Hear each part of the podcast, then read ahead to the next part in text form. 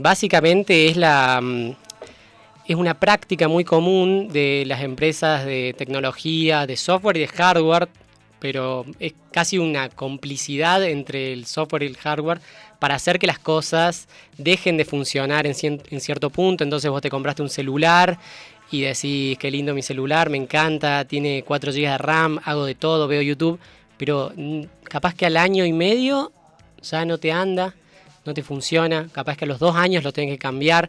Y no solamente porque el hardware eh, falle, sino especialmente porque el software o la parte que con la que nosotros interactuamos como usuarios, los programas, las aplicaciones que usamos, ya no son compatibles em, con las nuevas versiones eh, o las nuevas versiones de estas aplicaciones no son compatibles con nuestro hardware.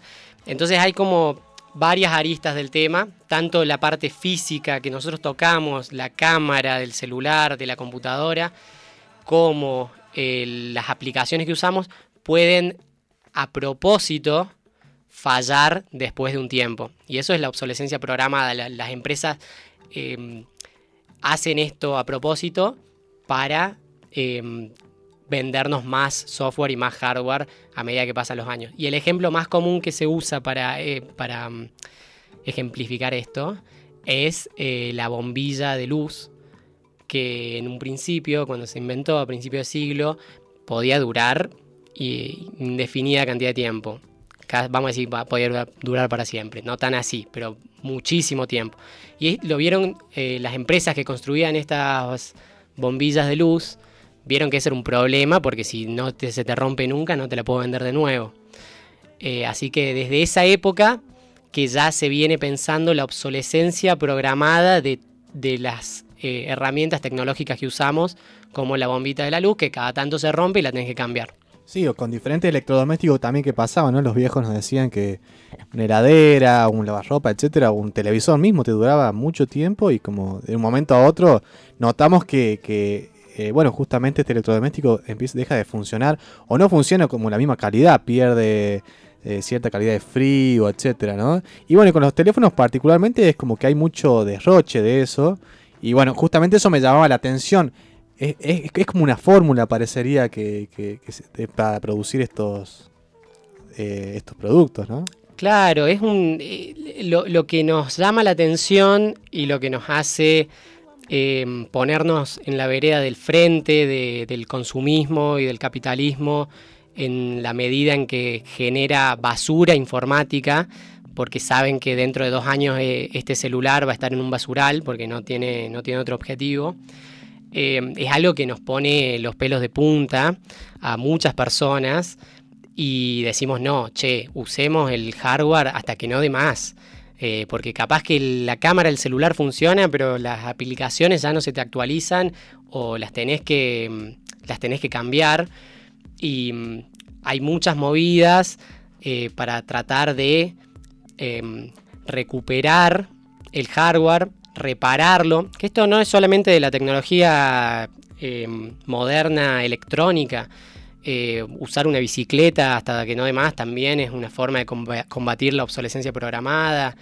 Eh, el auto, arreglar el auto lo más que puedas. Yo no sé nada de auto, no, sé ni cambiar el aceite ni, abrir el capó, pero el que sabe y, el, y sobre todo nuestros abuelos, eh, nuestros, no sé, personas que vivieron en, otra fase de, lo que hoy llamamos el capitalismo tardío, eh, seguramente recuerdan que, como vos decías, la heladera te funcionaba mucho más, el tele te funcionaba mucho más y cualquier cosa que se rompía la arreglaba.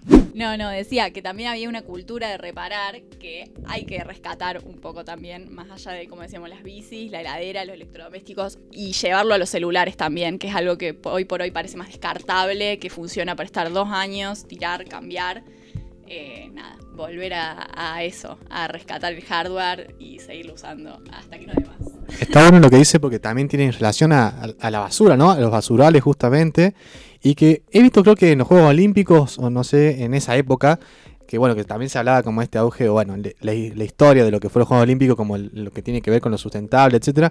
Pero más allá de eso he visto artistas eh, armando obras con materiales tecnológicos descartables, ¿no? Sí, sobre todo porque no hay muchas no es, no es fácil reciclar el, el hardware. eh, no, no es tan sencillo y mm, de hecho en, en Catamarca no hay ninguna opción de residuos electrónicos y en Córdoba, por ejemplo, hay una opción para, para eh, reciclar objetos electrónicos, pero digo esto como habiendo vivido en Córdoba muchos años, capaz que estoy llevando un territorio que no tiene nada que ver con esto, pero quería ponerlo como ejemplo de, un caso muy cercano. Eh, uno no tiene control sobre qué pasa con eso, más allá que ya es una, fracción muy reducida de la población la que va a tomar eh, proactivamente la, la consigna de, che, ¿qué hacemos con todo esto electrónico que tenemos acá juntando tierra en un cajón?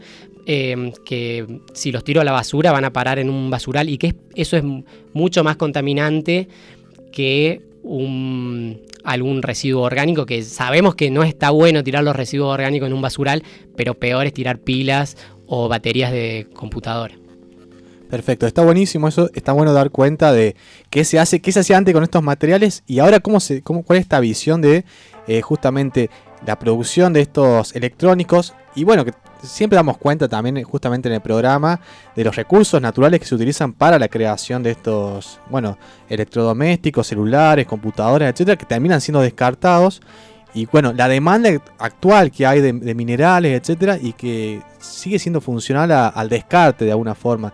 Y no en general, justamente lo ideal sería un producto eh, óptimo, ¿no? Para que tenga más perdurabilidad en- con los años.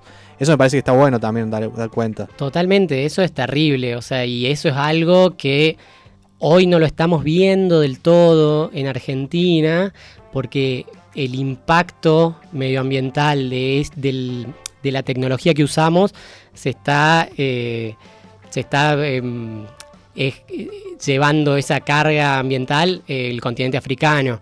Pero muy pronto eso va a empezar a, tomar relevancia acá. Acá en Catamarca tenemos eh, litio. El litio es clave para la producción de baterías y de distintos elementos electrónicos. Bolivia ya lo está sintiendo. Eh, hace mm, menos de un año, eh, Elon Musk, el magnate multimillonario, dueño de Tesla y de varias corporaciones en, Estados Unidos, eh, eh, en respuesta a una persona que criticaba el golpe de Estado en Bolivia que, mm, y, la, y la relación que tenía con la suba de las acciones de Tesla.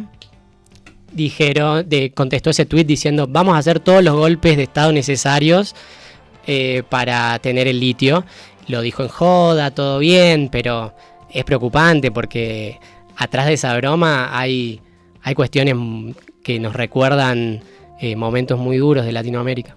Y aparte también da- dar cuenta de, de la cual, digo, seguimos siendo basurales eh, para los países eh, más desarrollados y también estos extracciones que se dan, bueno, que un magnate hable de estas cuestiones, la verdad que, que la- se nota que no, no, tiene, no le da importancia también en un país como Bolivia, como país latinoamericano, no, no le importa porque no, no significa nada para ellos.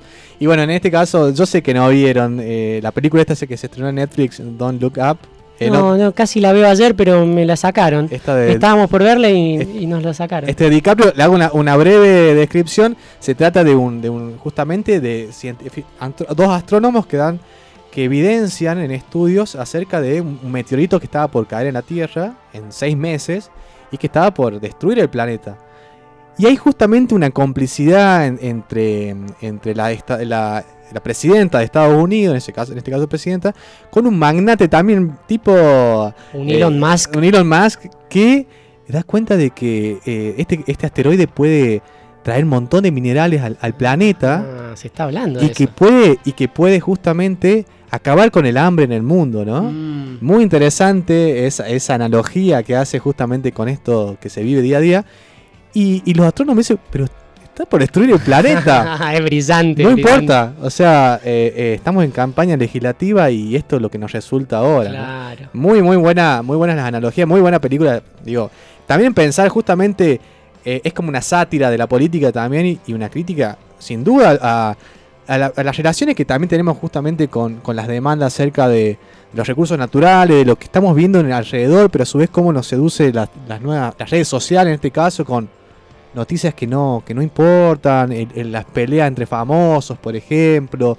Eh, cómo esa mediatez también te lleva por un lado a, estar viviendo un mundo que no, o, una realidad que no tiene nada que ver con la nuestra, y no mirar que justamente está algo eh, pasando en, las estrellas y que es muy importante, ¿no? Totalmente, y eh, digamos, esto es una ficción que sirve para retratar ciertas cuestiones o hacer una, crítica, una sátira, como dijiste pero no muy lejos de la realidad, otro magnate muy importante y hasta más importante que Elon Musk, eh, Jeff Bezos, el ex Luthor de mm, nuestra generación, em, fue a dar una vuelta por la estratosfera como quería Menem y básicamente cuando volvió y dijo, mirá, la Tierra es tan hermosa, uno cuando está arriba se da cuenta lo hermosa que es la Tierra y lo que tenemos que hacer, la idea de este tipo eh, como para que no decir que vive una nube de pedos, lo que dice es, llevemos todas las industrias contaminantes, como la minería, ¿no? como la extracción de recursos naturales, al espacio. Eh, esa es ese es el tipo de soluciones que están tratando de dar los tecnócratas eh, del liberalismo capitalista o del, capitalismo tardío, esas son las soluciones que nos plantean. Che, de la nada y sin ningún tipo de, conocimiento o de mm, valoración del gasto de energía que eso implicaría. Llevemos la industria contaminante afuera. Ya hicimos mierda de planeta, vamos a hacer mierda de lo que queda de la Vía Láctea. países Vamos, a exportar para afuera. Y es hermoso porque todo esto que se genera también es con, una idea de, bueno, tengo la plata y la plata y, un multimillonario eh, gana más porque se arriesga, ¿no? Pero arriesgan con todo el planeta, básicamente, con, con, la, con el justamente la supervivencia de, recursos de muchos territorios, ¿no? Eso también dar cuenta que, bueno, no, pero hay que, hay que avanzar, hay el progreso, justamente. Eh, bueno, hace un poco también la película de este tipo de relaciones que son muy interesantes para dar cuenta, eh, pero no, no, no, o sea, no estamos, se está por destruir todo, ¿entendés? Como...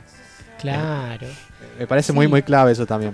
Sí, esa idea de progreso creo que está, estamos viendo cómo queda muy vieja, ¿no? Volvemos, volvemos, acuerdo ambiental. Son las 5 y media de la tarde. Seguimos aquí en FM Ambato 93.5 nos pueden enviar un mensaje al 3834 94 23 13 y bueno, comentarnos acerca de qué les parece estas conversaciones también que estamos teniendo eh, en relación justamente a lo que tiene que ver con la tecnología, eh, el ambiente y bueno, introducimos un poco en, relación a una película y también eh, llevamos a, hablar sobre magnates aquí en, la actualidad que, nos parece interesante ir contextualizando un poco, ¿no? Lo que también por ahí eh, los avances tecnológicos que, que, vamos viendo día a día y bueno, justamente lo que tiene que ver con... Eh, aquí como, país, como Argentina, como en el sur global, qué repercusión vamos teniendo y cómo la vemos desde este lado. ¿no? Ese, es un puntapié también que, siempre tratamos de hacer alguna distinción.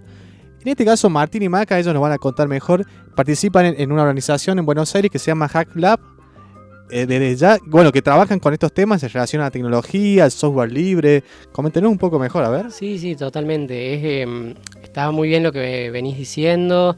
Eh, solamente que por ahí hay que aclarar que tecnología o avances tecnológicos o las maravillas que hoy podemos ver de la tecnología no son el producto de estos magnates que decimos. No es Jeff Bezos el que nos trae la tecnología, no es Elon Musk el que nos, da em, los avances que tenemos, sino es la cooperación de miles de personas, de algunos héroes silenciosos de las redes que trabajan de forma colaborativa. Por eso vos mencionabas la cuestión del software libre. el software libre que es aquel que se puede reproducir, que se puede copiar y que se puede redistribuir de forma gratuita y que viene del libre no desde el, desde el no solamente desde la, gratuidad del producto, sino también de la libertad que uno tiene para ejercer y hacer uso de ese software. Y bueno, como mencionabas, el, el HackLab RLab es un espacio muy lindo de hacktivismo en el que activamos. El hacktivismo sería la combinación entre activismo y hacker, hacktivismo, pero siempre queremos descontextualizar la gente que tiene la idea del hacker como alguien malo o un criminal. Bueno, no, esos son cibercriminales, existen, todo bien, pero es otra cosa. Los hackers son las personas que desde la tecnología y desde una visión crítica em, toman, la, toman la tecnología, la hacen propia y la, utilizan en, favor, en beneficio de la sociedad. También es la gente que, eh, vamos a decir, hoy estuvimos, hablando mucho de las palabras de Catamarca. ¿eh? ¿Viste la, palabra culillo? Sí. ¿Sos culillo? que sabe que querés eh, chusmear. Bueno, los hackers son culillos, están siempre viendo qué pueden hacer con la computadora, cómo la pueden, cómo pueden mejorar con la computadora la, vida propia de las personas que tienen alrededor. Vos, Maca, ¿cómo, cómo o sea, cómo ves la identidad esa del, hack, del hacker? Aprender, modificar y volver a armar. Desarmar eh, y volver a armar. Perdón. Está perfecto. Y, bueno, nada, el, el Hack Lab es un espacio para, ¿sabes qué vamos a hacer? Vamos a sacar el micrófono y nos vamos a compartir así como una radio abierta. A ver, para. ¿Puedo, ¿puedo hacer chivos? ¿Puedo, ¿Puedo, empezar a comentar ahí? ¿Cómo no? ¿Cómo no?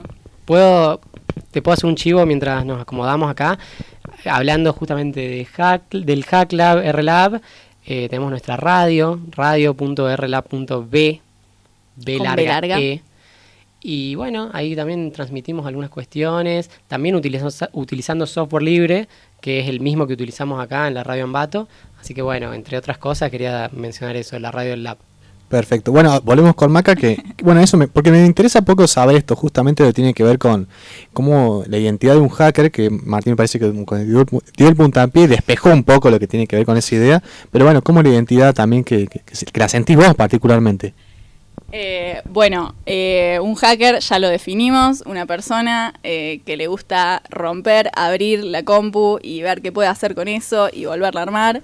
Pero bueno, puntualmente en el Hack Lab es como que es un espacio además de aprendizaje, de militancia y de no solo la parte de, de técnica, concretamente de un programador que agarra la compu, sino de gente que le interesa pensar la tecnología, reflexionar en torno a eso y eh, no tomarla como algo dado. Principalmente eso, me, parece. Un hacker no es alguien que toma la tecnología como algo dado, como que viene de la industria que nos sirve una compu, un celular como viene, sino que se puede adaptar, se puede romper, se puede construir y se puede, principalmente eso, construir su propio software, principalmente, para, para convertirlo en lo que uno le sirve y lo que uno necesita y lo que puede pensarse más como más al servicio de la comunidad y lo común eh, versus el, el, usuario, versus un usuario que es una cosa individual que te va servido de, de, las industrias, lo que quieren que seas. Eh, y eso, un espacio para participar, aprender y y eh, colaborar. colaborar, sí. Sí, laburamos mucho eso, la, colaboración, eh, todo lo que es software, todo lo que sea software y se haga en el Hack Lab tiene que ser software libre, tiene que ser abierto, lo tenemos que compartir y hay una frase muy linda de un, hacker muy conocido que es Aaron Schwartz, em, que dice, solo una persona mala no dejaría que un amigo haga una copia. Entonces, muy bueno. vos decís, si ¿por qué alguien va a tener eh, la avaricia suficiente para no dejar que alguien haga una copia de su software, algo que creó? Em, no quiere decir que no haya que hacer guita, que no haya que vender las cosas o vender su trabajo. Todos laburamos y, trabajamos y vendemos nuestro trabajo, eso está perfecto. Pero el software, em, las, aplicaciones, los programas, eh, desde una mirada crítica de la tecnopolítica, tienen que ser abierto y compartido. Perfecto. Y en este caso, eh, también me, quería interrogarles por ahí, en relación justamente, eh, mencionan lo que tiene que ver con ayudar a la comunidad, ¿no? Porque por ahí, eh, en este caso, por ejemplo, eh, ahora con lo que estuvo aconteciendo, lo que tuvo que ver en Chubut, el chubutazo que se dio, eso también vamos a hablar seguramente en el programa, pero lo que tenía que ver con, bueno, la repercusión que hubo en estos días, con lo que tuvo que ver con la comunidad de Chubut saliendo de Esquel, ¿no? Saliendo a, a dar eh, cuenta de, que estaba, de que no a la zonificación minera, a, esta, esta ley que se había derogado, que finalmente se derogó, eh, y que hubo como un hackeo, ¿no? A una, a una página, me parece que es un hackeo una página del el Estado, eh, en la cual, digo, esto es un rol que también toma la, el- el- No fuimos nosotros. ¿No fueron ustedes? Perdón. No, Ah, no, no, no, es, no, es no, que era una no, nota que exclusiva quiero- para hablar sobre... Yo no fui, mirá, Bien. te digo bien. Eh, a ver, sí, está buenísimo eh, que cierto hacktivismo... Digo, eso, eso es, por ejemplo, una, una actividad propia de, de- de ustedes, por ejemplo. No, no, ¿qué ¿Ustedes? está diciendo, señor? Usted me está acusando, usted se tiene que arrepentir de lo que está diciendo. Mirá, eh, nosotros no, nosotros no hacemos eh, software malicioso ni, ni hackeamos instituciones, pero te voy a decir, yo apoyo totalmente lo que, lo que ocurrió y, y la gente de Chubut dio un ejemplo de lucha Sí. de la cual a mí me, me cuesta relacionarlo con lo, con lo nuestro porque a nosotros nos, nos cuesta mucho que la gente haga propia eh, la lucha del software libre, de la soberanía tecnológica. Es mucho más complicado porque, bueno, lo que está en disputa eh, en Chubut también es el agua de la gente eh, y, es más difícil eh, que, la gente tome conciencia de que el software no es tan importante como el agua, porque el agua es mucho más valiosa que el oro y que el software también, pero el software también cada vez va siendo eh, más vital en la vida de las personas y tenemos que tener cierto recaudo con qué hacemos con el software, qué aplicaciones usamos, cuánto las usamos, qué información le damos y para quién operan esas aplicaciones. Bien, acá me están, perdón, corte, acá me están mandando un mensaje de hackers muy conocidos de Argentina, si tienen relación con ustedes, me están preguntando por mensaje, después lo- que lo pregunte después fuera del aire. Sí, sí, que pregunten, Eh, pero bueno, pero ¿no? bueno, está bueno. estamos comprometidos No acá. afirmamos ni negamos. Sí, yo eh, tengo que hablar con mi abogado, pero igual algo de información podemos, podemos dar. Eh, bueno, y volviendo al tema de, de la cuestión del software como recurso, al ser algo intangible, por ahí es muy difícil dar cuenta de que es algo, no es como el agua, que es algo que es finito, eh, pero la relación entre el software y los recursos que demanda el software que utilizamos son, están directamente relacionados al hardware que, que- que termina ejecutando y sosteniendo, eh, siendo soporte de todo ese, ese software. Y ahí sí hay un uso, eh, hay un- una, una relación directa con la minería, con el agua, con la basura, que por ahí no es, parece no, es- no ser directa o difícil de, de- de comprender, pero está ahí y, y todo lo que va a suceder en relación a la minería y al uso y las formas y las, eh, las formas en las que consumimos eh, la tecnología y las redes y etcétera, internet o los teléfonos, los dispositivos en concretamente, eh, tienen un impacto ambiental directo, quizás no directo, pero más indirecto con, con estas cuestiones, que son directamente materiales del, del medio ambiente. Sí, totalmente. Eh, que eso nos trae un poco de vuelta al tema que eh, por ahí lo llamamos obsolescencia programada en un sentido amplio porque es lo que más se re- el término que más se reconoce. Pero el mismo hecho de, de reutilizar de de reutilizar el, el hardware que usamos, de pensar, che, esto tiene que tener, tiene que tener un, uso constante, porque costó un montón hacerlo, o sea, que costó un montón.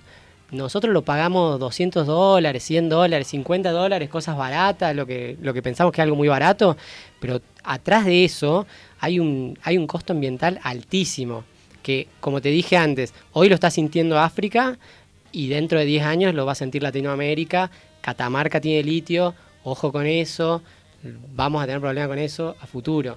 Eh, Bolivia ya lo está sintiendo. Está bien, Bolivia puede decir, no, pero nosotros estamos haciendo un uso eh, consciente del litio y eso lo estamos vendiendo como, no como materia prima. Pero hay que tener mucho cuidado con eso. Y en, en una nota positiva de, de, toda esta, de todas estas eh, pálidas que estamos tirando, quiero destacar eh, a gente muy, muy grosa y muy comprometida eh, con, el, con la reutilización de- del hardware, de las computadoras, de los celulares, eh, que se llaman cibercirujas. Ciberciruja, un proyecto que empieza en Capital Federal, pero que está en distintas provincias del país, eh, juntando, ju- eh, juntando porquería, juntando hardware que estaba tirado ahí, que decís, ¿qué mierda hago con esta computadora? Che, ¿qué hago con esto? Este celular viejo. Y uno te da una tarjetita de memoria, y otro te da un cablecito, y otro te da un display, y así termina rearmando computadoras y celulares y dispositivos para que la gente use. Entonces, rescatan software, por eso eh, la analogía con los cirujas, porque ellos rescatan, recuperan valor de, mm, este, de, estos dispositivos y se lo devuelven a la comunidad y un chico que tiene que ir a la escuela a estudiar y no tiene computadora puede decir pedirle a los cibercirujas si no le recuperan una compu y te aseguro que se la van a conseguir. Por ahora, vamos a decirlo un poquito porteñocéntrico, estamos en Buenos Aires, perdón, le pido perdón a la gente de todo el país que nos escucha, eh, pero ¿de qué depende que Ciberciruja llegue a Catamarca y de que alguien que nos esté escuchando diga, che, yo tengo un par de cosas ahí, me uno al grupo de Telegram y empiezo a hacer Ciberciruja? Está buenísimo, está buenísimo y que ojalá que llegue también aquí a Catamarca. La verdad que yo desconozco si en la actualidad eh, existen estos grupos, pero bueno, yo sé que Digo, hay más allá de bueno, recicladores urbanos que tienen que ver más con residuos sólidos, con metales, etcétera. Eh, también hay una apuesta de algunas organizaciones, ONG, para, por ejemplo, reciclar juguetes, reciclar eh, otros materiales que, bueno, de alguna forma pueden ser reutilizados, pueden ser mejorados para que, bueno, que otras personas puedan adquirirlos también, ¿no? Y que no tiene que ver justamente con la idea del consumo de poder, eh, bueno, comprar todo el tiempo, desechar como si tienen otros, otros países en, otro, en, en otros mundos, podríamos decir, ¿no? ¿no? Parece en otros mundos, pero este es el mismo mundo. El único que nos queda, justamente haciendo una relación a. Aquí, aquí lo que me preguntan es. ¿Qué estás mirando ahí, Lucas? Me da eh, estoy viendo un mensaje porque me están enviando mensajes. Eh, nos escriben al 3834 94 2313 y nos mandan un mensaje. Ya les comento qué dice, a ver.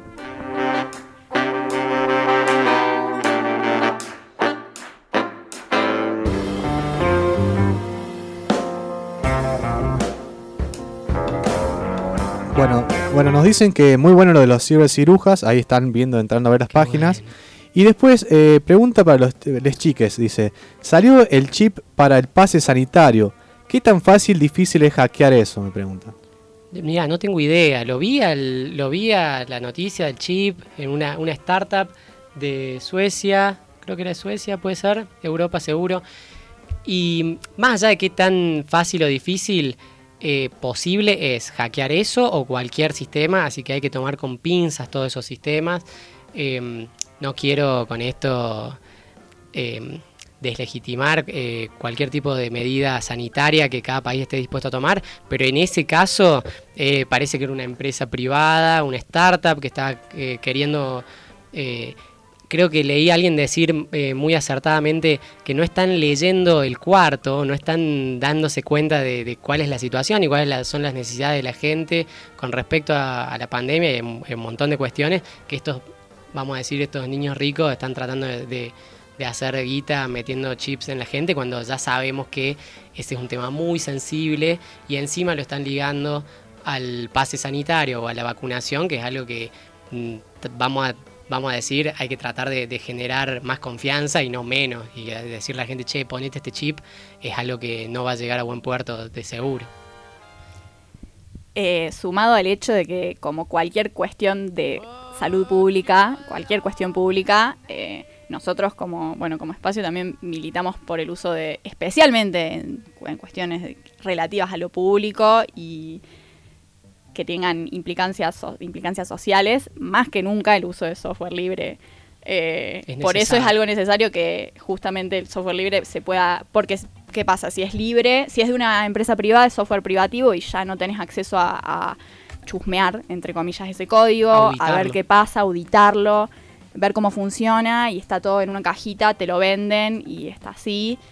Eh, nada, no, no digo que para el pase, no, digo que para el chip, pero no sabemos bien qué onda no este chip, qué es, Pero... pero sí tenemos ejemplos concretos acá en Argentina, intentos no con chips, estamos hablando de otra cosa, vamos a decir de el voto electrónico, que es algo que está muy en disputa y que en todas las organizaciones que tengan que ver con la, con la tecnología desde una mirada crítica, vuelvo a aclarar porque hay mucho también de eh, tomar la, tecnología de forma acrítica y como viene y de, como decía Maca recién, así. Pensar que porque es tecnológico y porque tiene un chip va a solucionar algo que cualquier problema lo puede solucionar con una app, con un chip, con una geolocalización, una cámara. Eh, claro, entonces no hace falta que nos vayamos al ejemplo del chip, ya tenemos eh, o el voto electrónico, o las cámaras de seguridad, o el bot de Telegram de la ciudad de Buenos Aires, eh, como ejemplos de, de cuestiones que son súper hackeables, es, to- es totalmente factible, pasa, y, el y uno de los problemas más grandes que tenemos es que cuando alguien lo hace en pos de la ciencia o en pos de, de mejorar ese software, lo meten en cana. Entonces esto lo hace la reta, digamos, en, en capital.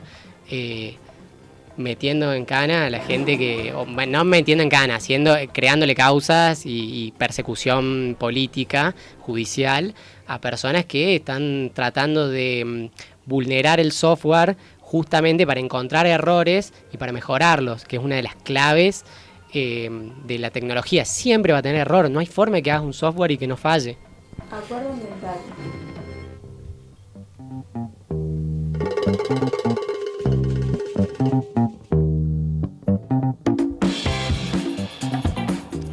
Bueno, me gusta porque te noto Martín ahí con los brazos cruzados, enojado, cuando, cuando Estoy re caliente. estás re caliente, quiere quemar todo cuando habla de estos temas. Eh, bueno, en relación también lo que tiene que ver, justamente, bueno, digamos, hablamos sobre lo que tiene que ver con lo ambiental. Temas ambientales en Buenos Aires, cómo la viven a eso, lo hablamos hace poco, lo otro día en una sobremesa, pero eh, bueno, es, es como muy amplio, ¿no? Me imagino la- la- la- las dinámicas, las problemáticas que se viven allá también.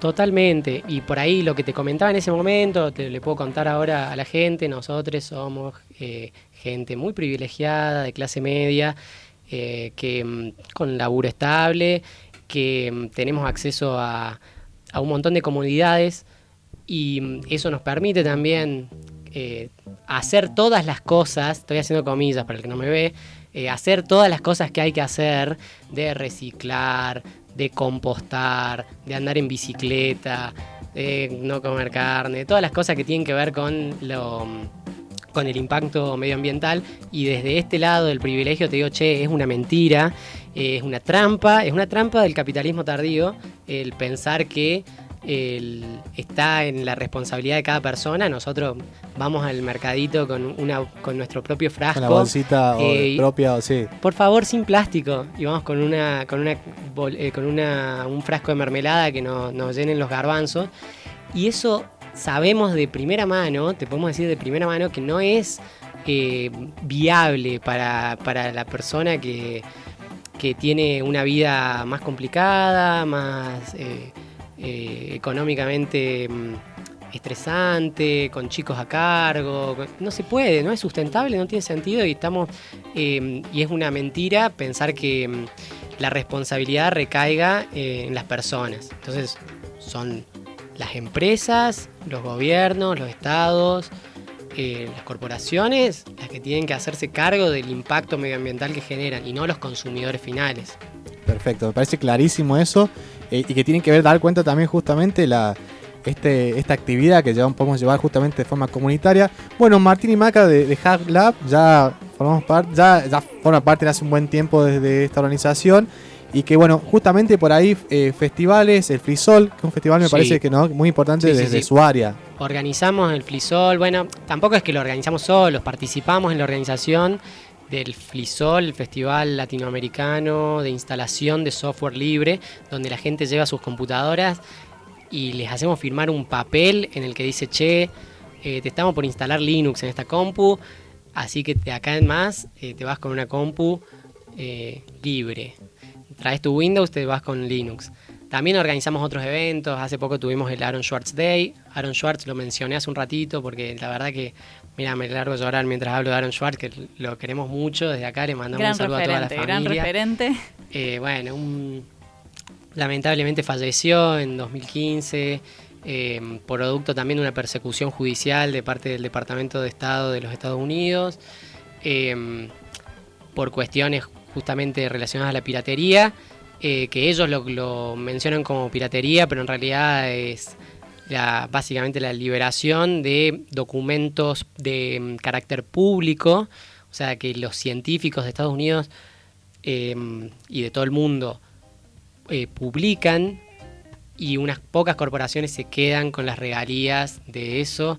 Aaron Schwartz tratando de combatir ese, ese- esas corporaciones terminó siendo perseguido y lo llevó al suicidio. Bueno, perdón, la nota muy triste, eh, pero bueno, Aaron Schwartz Day fue un evento que realizamos, Flisol es otro evento que realizamos. Y. Bueno, ojo que no, ahí sí, empiezan a- Motorola nos Sí, está. sí, sí, sí, che, ojo. ¿qué está pasando acá? Ojo Mo- que- Motorola, ah, Motorola tiene, eh, un- tiene acciones acá para en las empresas mineras de, lit- de la extracción de creo Es que- un litio. boicot. Esto es un boicot. Sí, sí, sí. Justo mencionaste a este act- activista, ¿no? Y bueno, sí, sí, sí, es tremendo. Bueno, eh, bueno, genial. Entonces, eh, estén atentos también a, a las próximas. Ya pasó el Festival Frisol, ya imagino, ya estamos terminando el año. sí, sí, es ¿no? abril del año que viene lo hacemos de nuevo. Bien, perfecto. Eh, interesante, va- es virtual, como seguramente va a seguir siendo virtual ya el próximo año también. Yo le veo, la verdad, es más ligado a personas que entienden sobre este tema, le interesa, a mí me interesa, pero bueno, es eh, conocer más sobre este mundo, por eso estoy muy contento que hayan podido venir y comentarnos un poco más, darnos eh, interés, a mí me interesa mucho, espero que la audiencia también, los mensajes que nos han enviado dicen que les interesa mucho, Te- autonomía, eh, sobre autonomía tecnológica y manitos arriba ahí. Bien, Eh, es el- la, la frase, digamos, del lab o el claim, no sé cómo se dice. Soberanía. Claro. Eh, soberanía tecnológica. Porque es resistencia, libertad, autonomía y bytes. Y bytes. bytes. Martín, Maca, muchísimas gracias por estar. Los queremos mucho, yo los quiero mucho, saben. Y con acuerdo también vamos a seguir haciendo notas. Podemos seguir haciendo notas eh, desde Buenos Aires, aquí nosotros aquí, ustedes allá, o en algún momento si podemos ir. Y seguir hablando sobre estas temáticas, me parece que está muy bueno. Por favor, Lucas, cuando quieras me llamás, vos tenés mi número, eh, hablamos por Telegram. Un beso grande. Bueno, eh, gracias Maca por... ¿Cómo te sentiste bien? ¿Te gustó Muy la bien, radio? muy bien. Me encantó conocer la radio. Después de tanto, tanto, la tenemos siempre presente. Está ahí en nuestros corazones. Radio, Radio Ambato, Acuerdo Ambiental. Así que sí, muy, muy hermoso conocer. Bueno, muchas gracias, muchas gracias por, por acompañarnos. Eh, les, nos vamos escuchando un poco de música y ya volvemos con Acuerdo Ambiental.